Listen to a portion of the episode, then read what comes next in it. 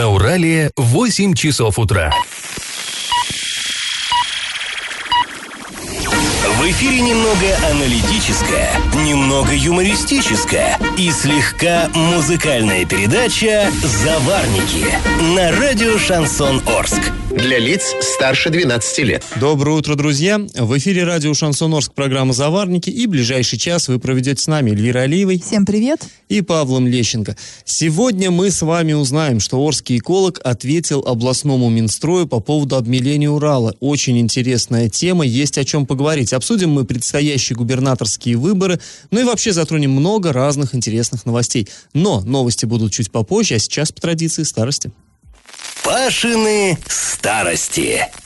Все вы знаете, конечно, что э, в, советская власть всегда, так скажем, насторожена, от настороженного до ярко выраженного враждебного отношения испытывала к религии. И несколько было периодов, когда власти вот, последний решительный бой объявляли, так сказать, религиозным предрассудком. Ну, сразу после революции практически стартовала кампания, когда вскрывали э, раки с э, мощами чудотворными, э, изымали церковные ценности, недовольные уезжали в Соловьев Соловецкий лагерь особого назначения. В 30-е вообще начались репрессии просто такие вот масштабнейшие, э, кровавые.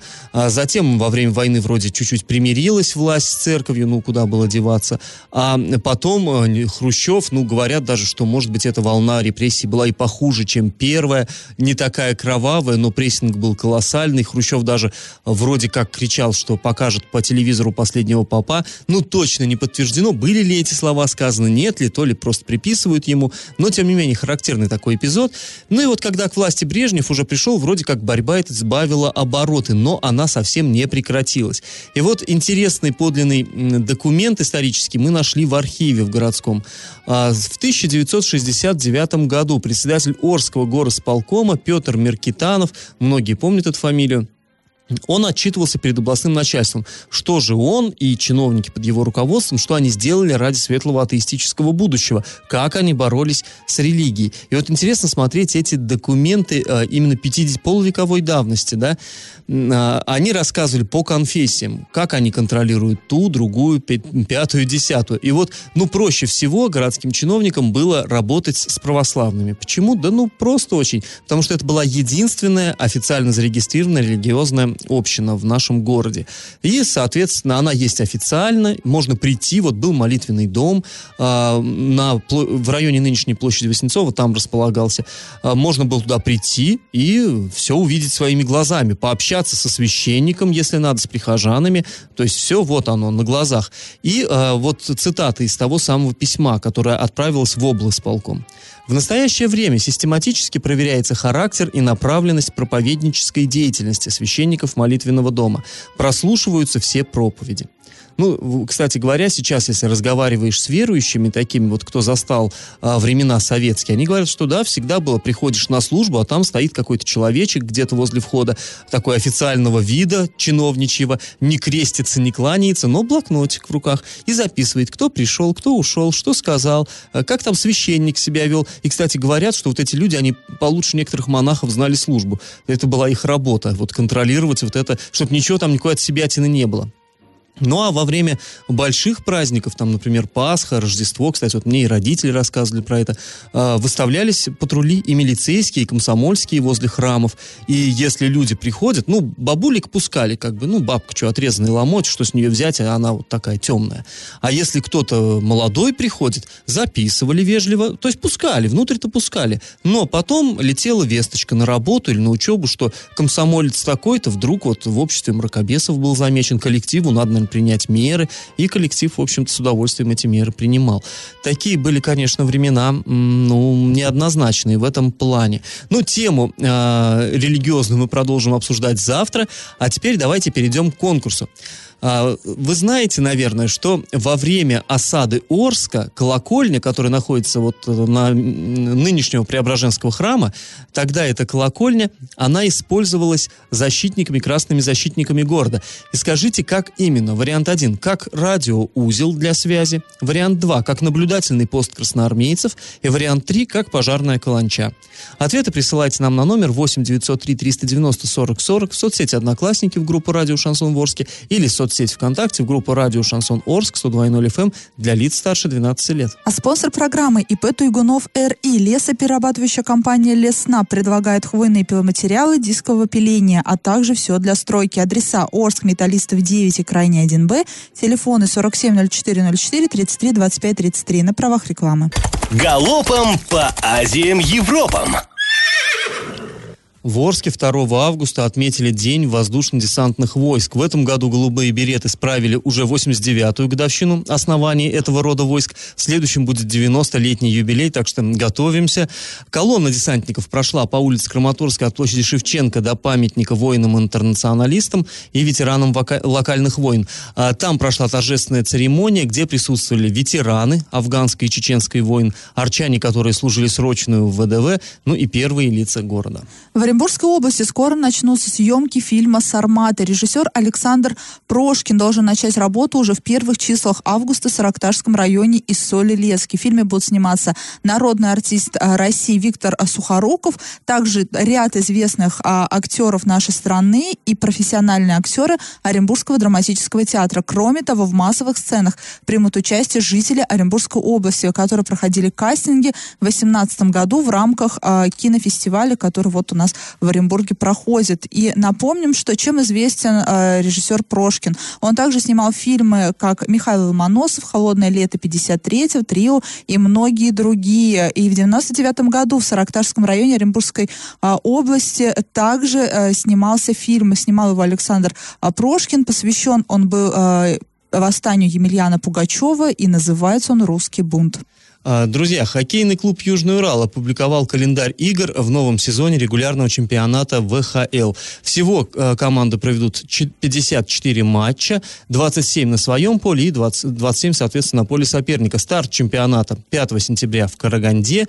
Последний матч пройдет 18 февраля. По итогам э, чемпионата будут выбраны команды, которые станут участниками второго этапа соревнований, серии матчей по системе плей-офф. После небольшой паузы мы с вами поговорим о первой дороге дороги Орска, которую отремонтировали в рамках программы БКД. Она прошла госпроверку. И как это понимать? 1 августа в Орске прошла комиссионная проверка переулка Днепровского, отремонтированного в рамках национального проекта «Безопасные качественные автомобильные дороги». На участке дороги был проведен ряд работ по ремонту там полотна, фрезеровки верхнего слоя асфальта, а там поставили бордюрный камень, уложили выравнивающее покрытие, щебеночно-мастичную асфальтобетонную смесь, обустроили остановочные площадки, ну, в общем, провели такую, ну, ну реконструкцию вот, масштабную, кстати, из-за этой сказать. реконструкции там много полетело э, в адрес строителей проклятий от э, участников движения. Дело в том, что вот эти бордюры поставили, раньше бордюров не было, и проезжая часть была такой, как бы сказать, широкой, но она четко не оформленной была, можно было разъехаться. Сейчас поставили именно, где э, происходит посадка пассажиров газелями, поставили бордюр, соответственно, газель сильно вправо принять не может, и в итоге вот автолюбители многие говорят, что когда газель останавливается, чтобы посадить или высадить пассажиров, им приходится выезжать на встречку, а там сплошная. И вот якобы из-за этого там образуются заторы. Это вот э, нам жаловались активно, люди звонили, говорили, ну что такое? Но То есть итоге... час пик э, там, дескать, есть проблемы. Ну, понятно, да, но в итоге обычно у нас как, люди жалуются, жалуются, и бог с ними. Здесь э, была проведена комиссия, да, экспертная комиссия подтвердила, что действительно нарушения были, но нарушения устранены. А, и Сергей Щербань, это заместитель главы Орска по муниципальному хозяйству, а, он сообщил, что да, действительно, дорога стала меньше, но это не помешает никак движению транспорта. Ширина дороги соответствует всем регламентам и требованиям. Но нам просто обещали, что когда дороги в Орске начнут ремонтировать вот в рамках вот этой федеральной программы, то к ним вообще не подкопаться будет. Там все будет сделано, комар Не носа. такие люди арчане, чтобы не подкопаться. Все равно, все равно найдем. Да, и тем не менее, но нарушения же были, да, если э, экспертная комиссия постановила, что нарушения устранены, значит, изначально дорога была отремонтирована с нарушениями. Ну, я же ну, правильно наверное, понимаю? Да, да. А, значит, действительно, и уже она стала, и не беспочвенны были жалобы людей. И тогда у меня вопрос, каким образом там могли получиться нарушения? каким образом, если дорога ремонтируется в рамках вот этой хваленой программы, если нам говорили, почему нам говорили, что никаких нарушений не будет в принципе, это невозможно, потому что настолько э, фундаментальный подход к ремонту дорог будет в рамках этой программы, что действительно там, э, ну, не будет никаких нарушений. Ну, я как посмотрю, как у нас ремонтировали, э, ремонтировали дороги, так и ремонтируется, что ли? Ну, ну я не понимаю. Ну, на самом деле, Сколько нарушение... денег вбухано в этот, период, Э, ой, вот в этот не то Днепропетровский? Ну, на самом деле, наверное, весь- всегда и везде можно найти. Не то, что можно найти, а они действительно есть какие-то нарушения. Тем более, как э, строители говорят, дело такое новое, все впервой. А, ну, наверное... Ну, знаешь, я там сам проехал. Дело вот новое, все выходных. впервые. На самом деле нет, дороги мы очень давно ремонтируем и Нет, укладываем им- на них именно вот асфальт. это БКД, А, нет. ЩМА и все вот эти дела. Я проехал, действительно, качество дороги классное. Э, Вот именно по покрытию, вот не скажу там по ширине, может, какие-то есть проблемы, я так вот на себе не заметил, не прочувствовал. Может быть, там какие-то есть недочеты, но вообще, конечно... Ну, в любом случае, э, нам сказали, что нарушения устранены. Теперь дело за водителями. Э, Проверяйте. Если вас что-то не устраивает, пишите нам. А после небольшой паузы мы вернемся в эту студию и поговорим о том, как Орский эколог вступил в спор с чиновниками Министерства строительства. Причиной для этого послужило обмеление реки Урал. И на правах рекламы спонсор программы ИП Туйгунов РИ лесоперерабатывающая компания Леснаб предлагает брус, доску обрезную и необрезную строго установленных размеров. Адреса Орск, Металлистов 9 и крайне 1Б, телефоны 47 04 04 33 25 33. Я в теме. Не раз уже мы с вами обсуждали в этой студии тему обмеления Урала. Ну, не знаю, как вот вам, а меня, например, очень сильно она беспокоит. И действительно, вот то, что происходит, ну, дай бог, чтобы это было просто такой каприз природы, и все выровняется, там, допустим, в следующем году. Но на самом деле тревожно. Вот как Тревожно еще потому, что мы на себе вот это прочувствовали. Ну, мы, это вот жители там поселка Москва, например, да, которые Конечно. сидели без воды. Мы на себе прочувствовали, что как мы сильно зависим, нам вроде кажется, да, ну и течет эта речка, и течет. Ну, обмелеет и обмелеет, бог с ней, да. Но на самом деле все взаимосвязано в этом мире и в природе. Вот жители поселка Москва не дадут соврать, они на себе почувствовали, каково это, когда природа оборачивается против. и Ник- Москва, никто- и железнодорожный Да, без да, да. воды. Э, так вроде один. Э, железнодорожный поселок Москва. Нет? Э, же- э, Привокзальный, да, привокзальный, сказать, да. Москва, да-да-да. Вот, пожалуйста, как мы зависим от этой реки Урал, никому, как оказалось, абсолютно не нужно. И вот, кстати, я ездил на эти выходные Реклинск- на Реклинское водохранилище, на малую родину свою, и там просто жуть. Вот насколько ушла, ушла вода, как там называют, море, море отступило вообще, там смотришь, вот э, где оно в прошлом году плескалось, и где сейчас это э, кошмар на самом деле. Ну так вот, а, значит, ученый-эколог из Орска, Сергей Черков его зовут, он часто с нами с удовольствием работает, комментирует нам какие-то вот такого рода проблемы, и он прислал целое такое большое обстоятельное письмо, в котором ответил чиновникам Минстроя. Почему именно Минстроя? А В конце июля Министерство строительства Оренбургской области в своем инстаграм прокомментировало проблему обмеления Урала. Почему-то, почему Минстрой действительно? Ну, строить Да, их почему дело. в Инстаграм? Почему в Что-то они Инстаграм? совсем прям сильно кинулись в эти соцсети. Ребят, ну вы серьезное ведомство, ну давайте комментарии журналистам нормально. Нет, самое интересное, на запросы они отвечают в течение семи дней, да, по закону, и то могут э, и нарушить этот закон. А в Инстаграме хоп-хоп, как быстро они все пишут, оказывается. Ну, нам-то, собственно говоря, пусть, пусть хоть в Инстаграме, хоть в Телеграме, нам не, не так принципиально. Так вот, они сказали, что мелеет не только Урал, это и в Самарской, Саратовской областях, в республиках Татарстан, Башкортостан, много где наблюдается обмеление рек, не только Урала. Ну и вроде как нам от этого э, легче, что ли, должно стать. И они же сказали, вот я процитирую, по результатам наблюдений за последние 50 лет 2010 год характеризуется как один из самых маловодных, что обусловлено в первую очередь особенностями прохождения весеннего половодья, которого практически не было. Но вот почему-то на 2010 год они ссылаются. Ну а почему? Почему же вот это все, почему нет половодья, почему он обмелел? А, Говорят, что 90% водности наших степных рек складывается из количества воды, подс- поступа- поступает от таяния снегов, а доля питания Урала от подземных источников меньше 4%. Ну и они объясняют, что, то, то есть вот понятно, да, почему это происходит, низкое количество осадков, длительные засушливые периоды, все такое прочее, но что с этим делать? Вот кто виноват? Ну, никто не виноват. Природа как-то сама вот так вот капризничает. А что с этим делать? А, чиновники сказали, что необходимо проведение русла очистительных работ. Ну, на самом деле, вот я думаю, Америку-то они не открыли. Давно всем понятно, что надо чистить э, русло рек, и в прежние времена этим занимались, а сейчас как-то подзабросили. И вот эти самые работы, руслоочистительные, цитата, уже обсуждались на заседаниях бассейнового совета Уральского бассейнового округа. Ну, нам, конечно, от этого намного легче, наверное. А, данные мероприятия, продолжение цитаты, также предусмотрены схемой комплексного использования охраны водных объектов реки Урал, которая является основой осуществления водохозяйственных мероприятий и мероприятий по охране водных объектов бассейна реки. Это тоже цитата из инстаграма Минстроя. Ну, в общем-то, как, как это, да? А, можно уехать из деревни, но деревня не уедет тебя. Так и чиновники переезжают в Инстаграм, но говорят своим чиновничьим языком. Короче говоря, они э, утверждают, что вот, вот э, все эти проблемы обсуждаются, что надо все это делать, и вот есть замечательная схема, и если мы ей будем следовать, то все будет нормально, и, в общем-то, вот если дальше нас природа не подведет, не будет такого низкого половодья, то все, в общем-то, вернется на круги своя, и все будет нормально с Уралом. Ну, мы, конечно, на это очень сильно надеемся и рассчитываем. Но не всех, э, не всех это устраивает. И не только нас. Вот мы с Элей профессиональные брюзги и нытики, да, вот нам иногда да, даже со стажем великим. Но... слушатели упрекают. Но и экологи профессиональные говорят, что ну не все, ребятки, так просто.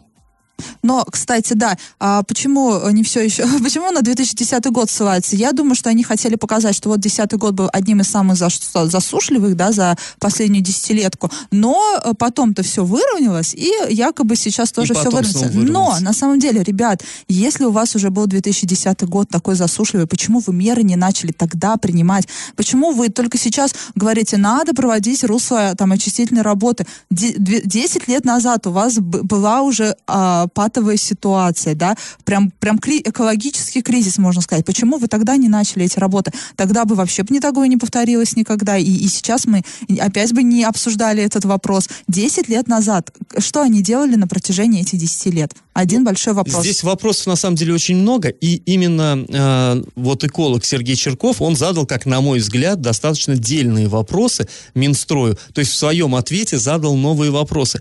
И вот его точку зрения мы обсудим после небольшой паузы, вернувшись в эту студию. И на правах рекламы спонсор программы ИП Туйгунов РИ. Лесоперерабатывающая компания Лесна предлагает хвойные пиломатериалы дискового пиления, а также все для стройки. Орск, Металлистов 9, крайне 1Б, телефону 470404 33 25 33.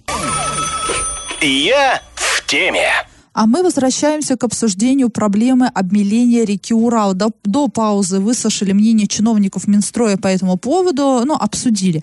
А вот что им ответил орский эколог Сергей Черков. Но для начала, говорит он, непонятно, почему об экологических проблемах отчитывается и рассказывается от имени Минстроя. Ну, мы тоже этим вопросом на самом деле а, задаемся. Да. Строительство, Почему не Минобразование, да, или... Минздрав или еще что-нибудь. Да. Хотя, да, в региональном правительстве существует профильное министерство Министерство природных ресурсов. А почему Минприрода не Ну, у них, наверное, просто нет Инстаграма. Тут попросили по-братски. Да, Давайте по вы да. расскажете. Отсылку к, низ, к низкому уровню паводка 2010 года эколог также считает неубедительной. Причем здесь паводок 2010 года. Если на дворе уже 19 год, между ними был, например, 14 год, когда уровень а, волны а, половодья в районе Орска превышал критическую отметку и достигал 5,5 метров. Ну, я уже э, да, свою точку зрения мнение по этому поводу высказал. Я думаю, что они сделали отсылку на 2010 год, чтобы показать, что тогда тоже была критическая ситуация. А потом в 14 Но потом в 14 да, угу. вот как бабахнуло, и как бы природа самоисцелилась и сама вот, ну, все э, вернула на круги своя. Также утверждение, что уровень реки Урал э, почти целиком зависит от таяния снега, эколог также считает как минимум спорный. По его словам, чтобы определить, какой объем подземных вод идет на питание Урала, необходимо проводить работы, основанные на использовании специальных изотопных индикаторов, так называемых меченых атомов. Но никто и никогда не проводил специализированных исследований, направленных на определение этих значений. Ну, это цитата, это ну, Черков Черкова. Но помимо исследований необходимо еще проводить мероприятия, которые направлены на сохранение водных ресурсов, в том числе, да, очистить э, русло рек. То есть тут чиновники Америку не открыли, действительно, русло рек нужно чистить. Но от того, что они это говорят, русла сами не чистятся. Вот интересно, как, э, и почему-то как-то вот Отчетов тоже мы никаких ни разу не слышали. Там сколько рек было очищено за, там, за, за 18 да год. Я думаю, что просто нисколько, поэтому Нисколько, ты ничего да. не слышал. Скорее всего. А также а, Сергей Черков а, задает вопрос, насколько эффективно ре- реализуется упомянутая схема комплексного исследования и охраны водных объектов бассейна реки Урал в Оренбургской области. Это очень важный документ. Разрабатывали схему авторитетные ученые Российского научно-исследовательского института водного хозяйства. Там не только экологические вопросы рассматриваются, но и финансовые. Сколько средств потребуется на то или иное мероприятие, с какого источника будет финансирование к, иска- э, к исполнению схема была принята в 2009 году, ну, 10 лет назад. Срок реализации охватывает период с 10 по 20 годы. То есть большинство мероприятий, указанных в этом документе, уже должны быть То выполнены. есть интересная история, да. Чиновники ссылаются. Кстати, да, вот там э, мероприятия по расчистке русла рек, например, они есть в этой самой схеме. И как бы мы встречаемся, ее обсуждаем. Но здесь Черков говорит, да, схема-то хорошая, слов нет. Так ее же исполнять надо. Так ее 10 лет назад приняли, и надо было уже там э, несколько лет назад закончить эту очистку русла рек. Чего вы до сих пор сидите и обсуждаете? Вот отчитайтесь, что конкретно сделано. Э, Как вы ее реализовали? Насколько реализовали? А ответа... Кстати говоря, вот мы этот вопрос переадресовали э, Минприроды, мы отправили туда, спросили, а как эта схема реализуется? Что сделано, что не сделано? А если нет, то почему? Ну и вот с нетерпением ждем ответа, будем... Да, этот документ есть в интернете, он достаточно интересный, там даже есть, э, идется речь о возведении очистных сооружений в Орске, о, о строительстве снегосвалок, в общем, очень есть много всего, чего, что есть только на бумаге, а Да, в реальности мы больше чем уверены, в реальности этого нет, и чиновники даже не смогут нам ответить на наши поставленные вопросы, либо мы опять увидим отписку, написанную канцелярским языком. А после паузы вернемся в эту студию и поговорим, ну, снова о грядущих губернаторских выборах. Два никому неизвестных претендента на этот пост наконец-то показали свое лицо. И на правах рекламы спонсор программы ИП Туйгунов РИ. Лесоперерабатывающая компания Лесна предлагает брус, доску обрезную и необрезную строго установленных размеров. Адреса Орск, Металлистов 9 и Крайний 1Б, телефоны 470404 33 25 33. И как это понимать? На днях стал известен полный список кандидатов на пост губернатора Оренбургской области. Пять человек утверждены в этом статусе. Все уже, они точно, их фамилии появятся в избирательных бюллетенях. Это Сергей Яцина, «Справедливая Россия», Денис Паслер, «Единая Россия», Анатолий Кобзев, Коммунистическая партия социальной справедливости, Максим Амелин, Коммунистическая партия Российской Федерации и Конс- Константин Горячев, Демократическая партия России. Ну, вот, э, как мы уже говорили не раз, а, большинство людей из этого списка мы, конечно, знаем, и даже если, допустим, там Сергей Яцин, вот я лично до этих выборов о нем и не слышал. Ну, это Гайский, Справедливый Рос, как-то, ну, не пересекались наши пути совершенно, но вот он изъявил желание стать э, губернатором, и мы тут же, вот его фотографии, пожалуйста, вот там его программы, его какие-то интервью, да, то есть он, телефоны, в конце концов, его помощников и так далее. То вот эм, два человека, это Анатолий Кобзев и Константин Горячев, как, ну, ничего мы о них не знали. И более того, кинулись искать, попытались узнать, и ничего не получается. Нет ни телефонов, ни фотографий их невозможно найти, ни биографий, ничего. Только на сайте избиркома самые основные сведения, которые необходимо, в принципе, предоставить для регистрации. И э, мы вот по этому поводу очень много хихикали, что, ну, Гюльчатай, покажи личика хотя бы, чтобы нам знать, за кого галочку ставить в бюллетене, что ж это такое-то. Показали. А, значит, вот а, появились баннеры и а, Кобзева, и Горячева. Причем интересно, что, а, ну, Кобзев с фотографией, то есть вот он все. Горячев, баннеры появились без фотографии, но зато он там называется не Константин, а почему-то Костя. То есть голосуйте за Костю, и вот все вот в таком духе, ну, как-то очень э, оригинальный ход на самом деле. А, вот. И, а, ну, потом фотографии его стали активно м, в интернете распространяться. То есть, видимо, все-таки мы допекли э, пиарщиков, и они решили показать, э, так сказать, лицом своих кандидатов. Э, увидели мы, наконец. И вот что интересно, все равно настолько все это закрыто, настолько такая у- информация, как бы это сказать, ну, слабо, конечно, мало подается. Вот, ну, где-то баннеры появились, где-то там прошла волна там э, по интернету.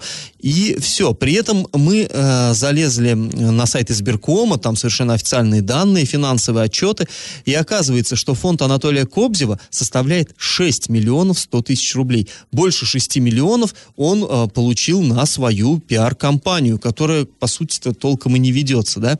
Из этих, причем, денег 100 тысяч это его собственные средства, а 6 миллионов это какие-то добровольные пожертвования юрлица. А, указано, что поступили они из фонда поддержки будущих поколений. Интересное название, конечно, у фонда. Константин Горячев, у него на счету 12 миллионов 48 тысяч 100 рублей. Из них вот эти самые 48 стоят его собственные средства, а 12 миллионов поступили опять-таки от фонда, уже другого, Ульяновского фонда поддержки региональных проектов. И вот тут ключевой вопрос, что это за фонды, фонды с чем их едят? поддержки, главное, фонды поддержки. Aha. Чего они поддерживают, откуда? Ну, деньги-то солидные, да, 6 Откуда вот миллионов эти там и все- 12 здесь. Откуда вообще эти люди взялись? Почему они участвуют в выборах а, губернатора Оренбургской области? Вот ты или Большой не вопрос. знаешь, а кто-то готов. И 12 миллионов не жалко за такого кандидата отдать какому-то фонду. Ну, вот здесь интересно, много разных э, расследований появляется э, в интернете, и многие утверждают, что это вообще фонды эти связаны с партией власти.